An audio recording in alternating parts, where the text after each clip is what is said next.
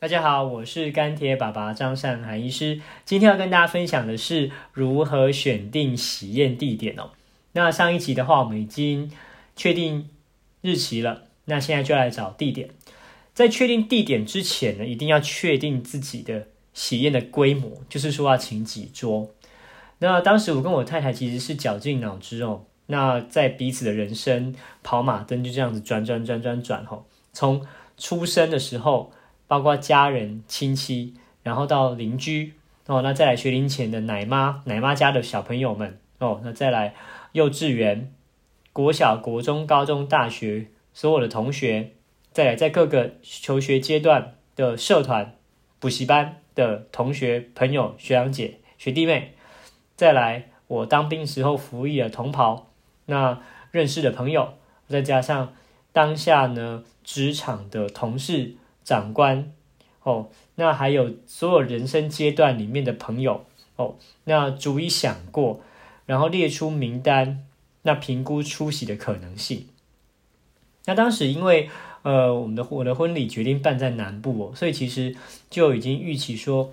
北部的同事大部分可能无法出席吼，所以当时我们就是决定大概各留各留大概一两桌这样子，给台北有可能到高雄来的这些同事以及学长姐学弟妹这样子。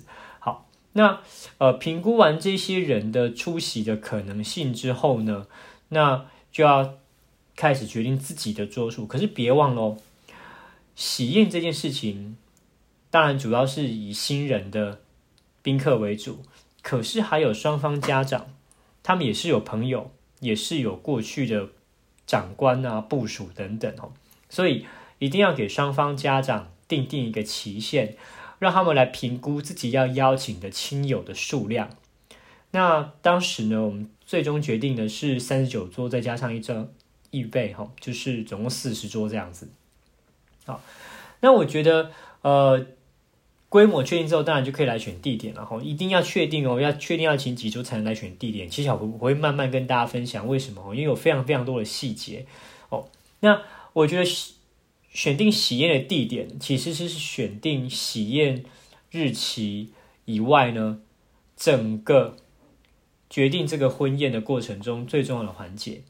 因为宾客其实只会记得新人在哪里办婚礼，整体的感受如何哦。譬如说。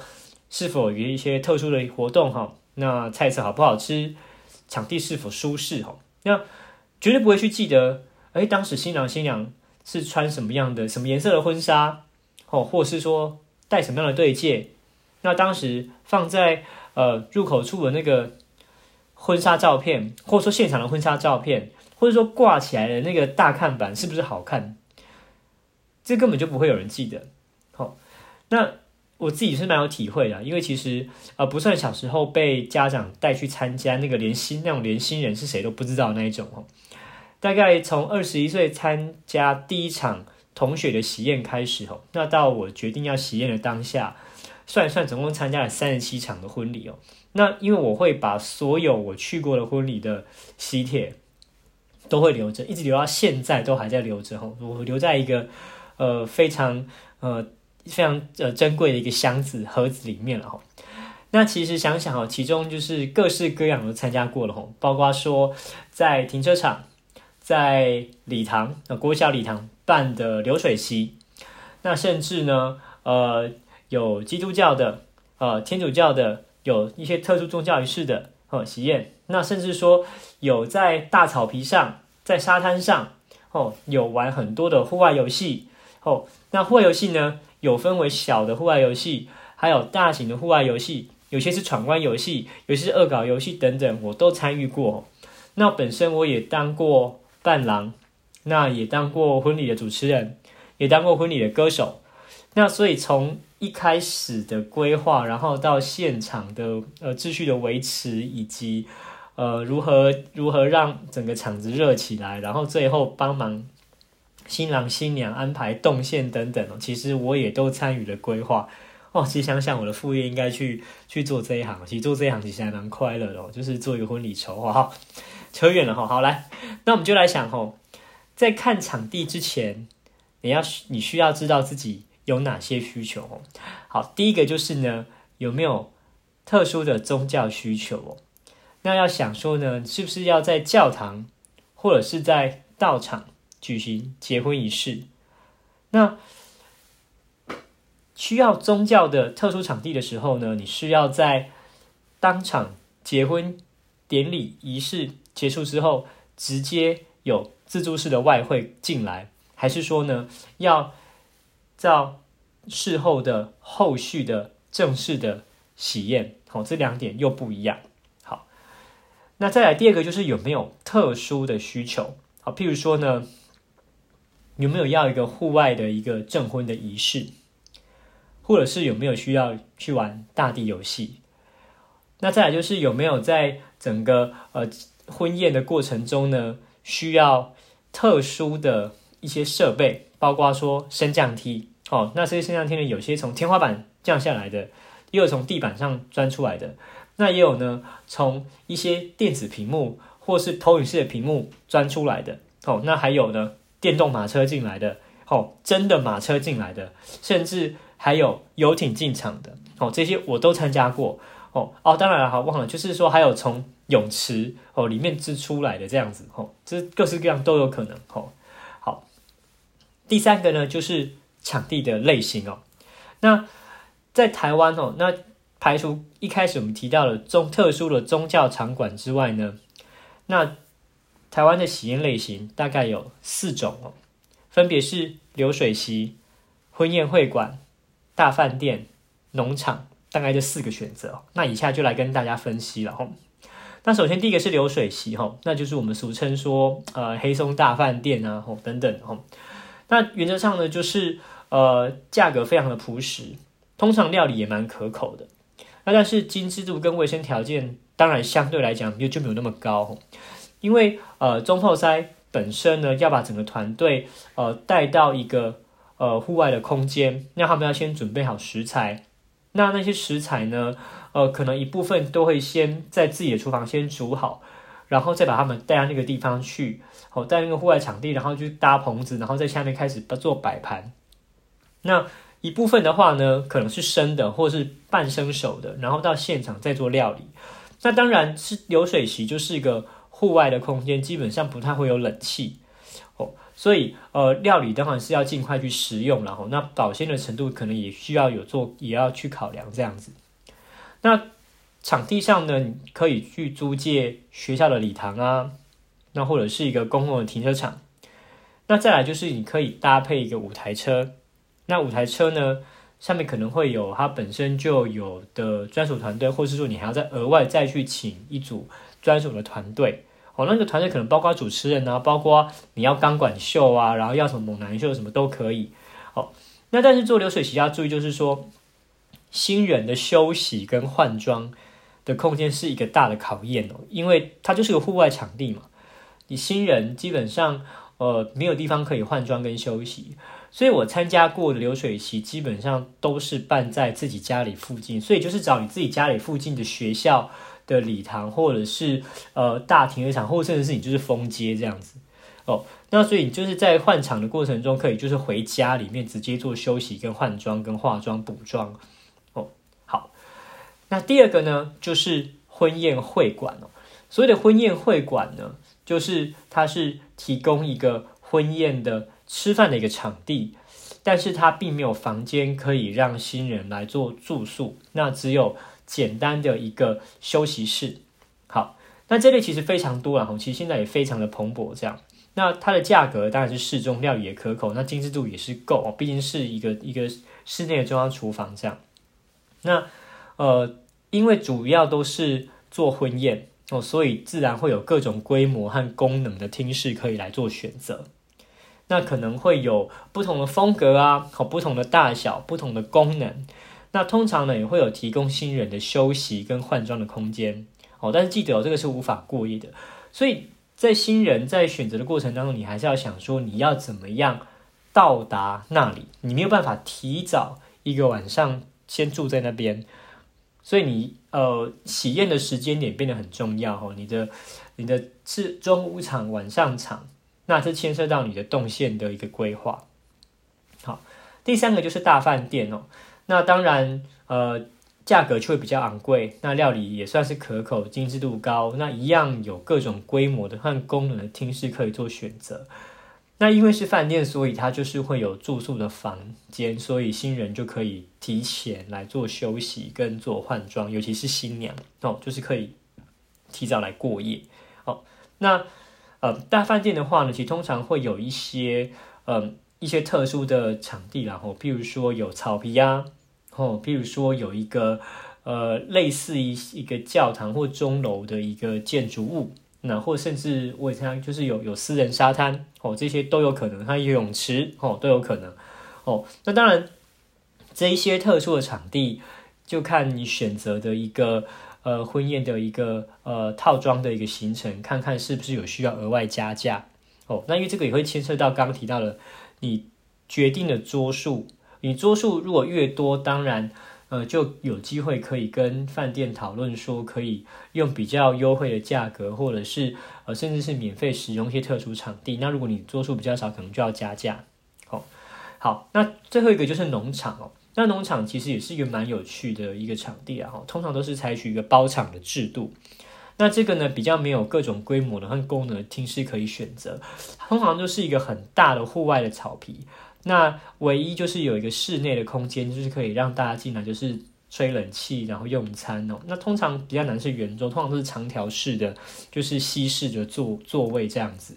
那选农场特色就是说，你有非常大的户外活动的一个需求哦，包括说玩团体游戏啊，或者说你有一些很特殊的个人的需求，要有一些灯的造景，或者是说呃要有一些呃动物。哦，马车啊什么的，就是要，或是乳牛吼等等，就是要要要很有特色。那我觉得这其实是也是非常有趣的哦。那农场另外一个缺点就是说，呃，通常不会在大都市里面，所以交通上面很难会有公共的运输系统可以抵达，一定是要开车去。所以要考虑到呃参与的宾客的一个呃行动的能力，那以及呃是否能够呃。在适适当的时间点到达哦，比如说有些可能在比较深山里面，那如果你是办晚上场的，那你就要考虑当时的季节天黑的呃时间点这样子。好，那农场的话，通常自己不会有厨师哦，所以一定是有合作的外汇的呃自助餐的团队哦。那所以你要考虑说，在现场一定是吃自助餐，自助餐呢就一定要排队。哦，那所以在排队的过程当中，呃，大家可能就必须呃空着自己的双手拿着盘子，然后等候。那所以，呃，这个都是需要考量到的，长辈会不会愿意这么做，有这样的体力来这样子排队这样子。那除了以上这四个呃比较常见的场地，我还有参加过，就是说小餐厅，然后就是呃新人就直接包场，那可能一楼二楼包场。或是一些呃大饭店的一个呃一区的 buffet 哦的餐厅，那包场或是包区这种，那不过这样子的做法可能呃就比较像是一大群人的这种呃快乐的聚餐，那要有一个正式的婚宴哦，一些走红毯啊，哦，然后一些交杯酒啊，哦，然后甚至说特殊仪式的过程，可能就是一个小餐厅或是局。一个餐厅一区可能就比较难做到这样的的活动了吼。好，那决定了就是特殊需求、宗教需求以及要哪一种场地的类型之后，那就可以开始来决定要怎么样去看场地了吼。好，所以把清单列好之后呢，就可以来决定。好，那接下来就是要去上网搜寻了吼。那确定了呃要怎么样的。呃，饭店类型之后呢，那就是呃，城市也一定确定了。哦，那假设说，那我当时是决定在高雄市办，那我想要的是大饭店，那就是来看说，呃，心目中呢，高雄市有哪些呃，我曾经去过或是风评比较好的大饭店，那就开始一个个去看哦。那这个时候呢，呃，就要去看每一个饭店有提供哪些的厅室可以来容纳。自己所规划的婚宴的桌数，哦，那这时候你就会开始有一些取舍需要出来可能有些饭店你觉得很好，你去过觉得印象很好，但是你的桌数太多，那它就是没有那么大的厅哦，或者是说你的桌数太少，那它的厅都很大，它你没有办法满足它的最低的桌数的需求。那你到底是要为了配合饭店而增加自己的桌数，还是要就是以自己的桌数为主，然后找可以配合的饭店？那这就是夫妻之间要去好好的去沟通这件事情。好，那呃，哪些厅可以符合哦？那除了人数之外，桌数之外，还要去想一开始想到了特殊的设备，包括一些升降梯啊、沙木啊，然后一些电动马车啊等等哦，是不是有？还有有没有提供草皮啊、沙滩等等哦？都要先记录好，然后一起讨论来做比较。好，然后再来就是说要考虑到交通的便捷性哦。那也就是说，要是否大众运输，那以及停车场的位置够不够？哦，这个都是要考虑的哦。好，那再来就是要去看网络有没有一些负面评价。那当时其实呃，我们有找到一间原本很喜欢的，不过看起来网络上的风评很很不好，哦，说食物可能不新鲜啊等等。那当然你就是可以有所取舍了吼。那最后就是呢，要去看每一个饭店提出公告出来的婚宴方案哦。这个东西就是说呢，呃，随着你的呃。桌数的不同，以及每一桌的菜色的价格不同，那它能够提供的呃附加的赠品跟方案就会不同。那就是看嗯这对新人的预算到哪里哦，那以及需求到哪里哦。那当然我看过一些比较高价的，就是可能就是一桌可能就就蛮高的。那当然不同的城市的。行情也会不一样，那当然最夸张可能会有游艇的一一些接送啊等等哦，我觉得其实都都蛮酷的哦。好，那你定了整个呃目标之后呢，就可以开始来呃排自己的自己跟呃另一半的时间，然后来看看就是什么时候可以实际去看了哈。那确定要实际去看的时候呢，就一定要先跟定席中心联络哦。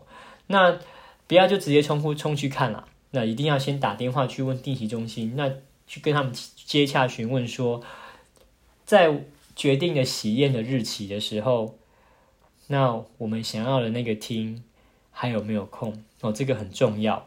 那这也是为什么在第一在婚姻的第一集跟大家分享决定日期的时候，会建议说，你喜宴可能在你决定日期。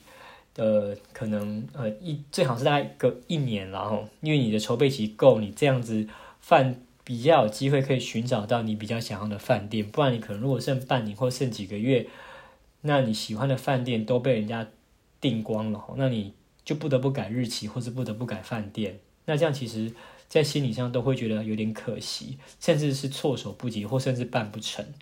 哦，好，那接下来呢？跟地理中心定好，哎，确定有可以的时间的时候，那就去看了哈。那去看是要注意到什么？那就是从外面到里面，那要分成两种角色来思考。第一个就是宾客的角度哦，所以你要从饭店大门，然后走到你的你的厅室里面去，然后看看座位怎么样哦。那中间还包括外面的收礼区。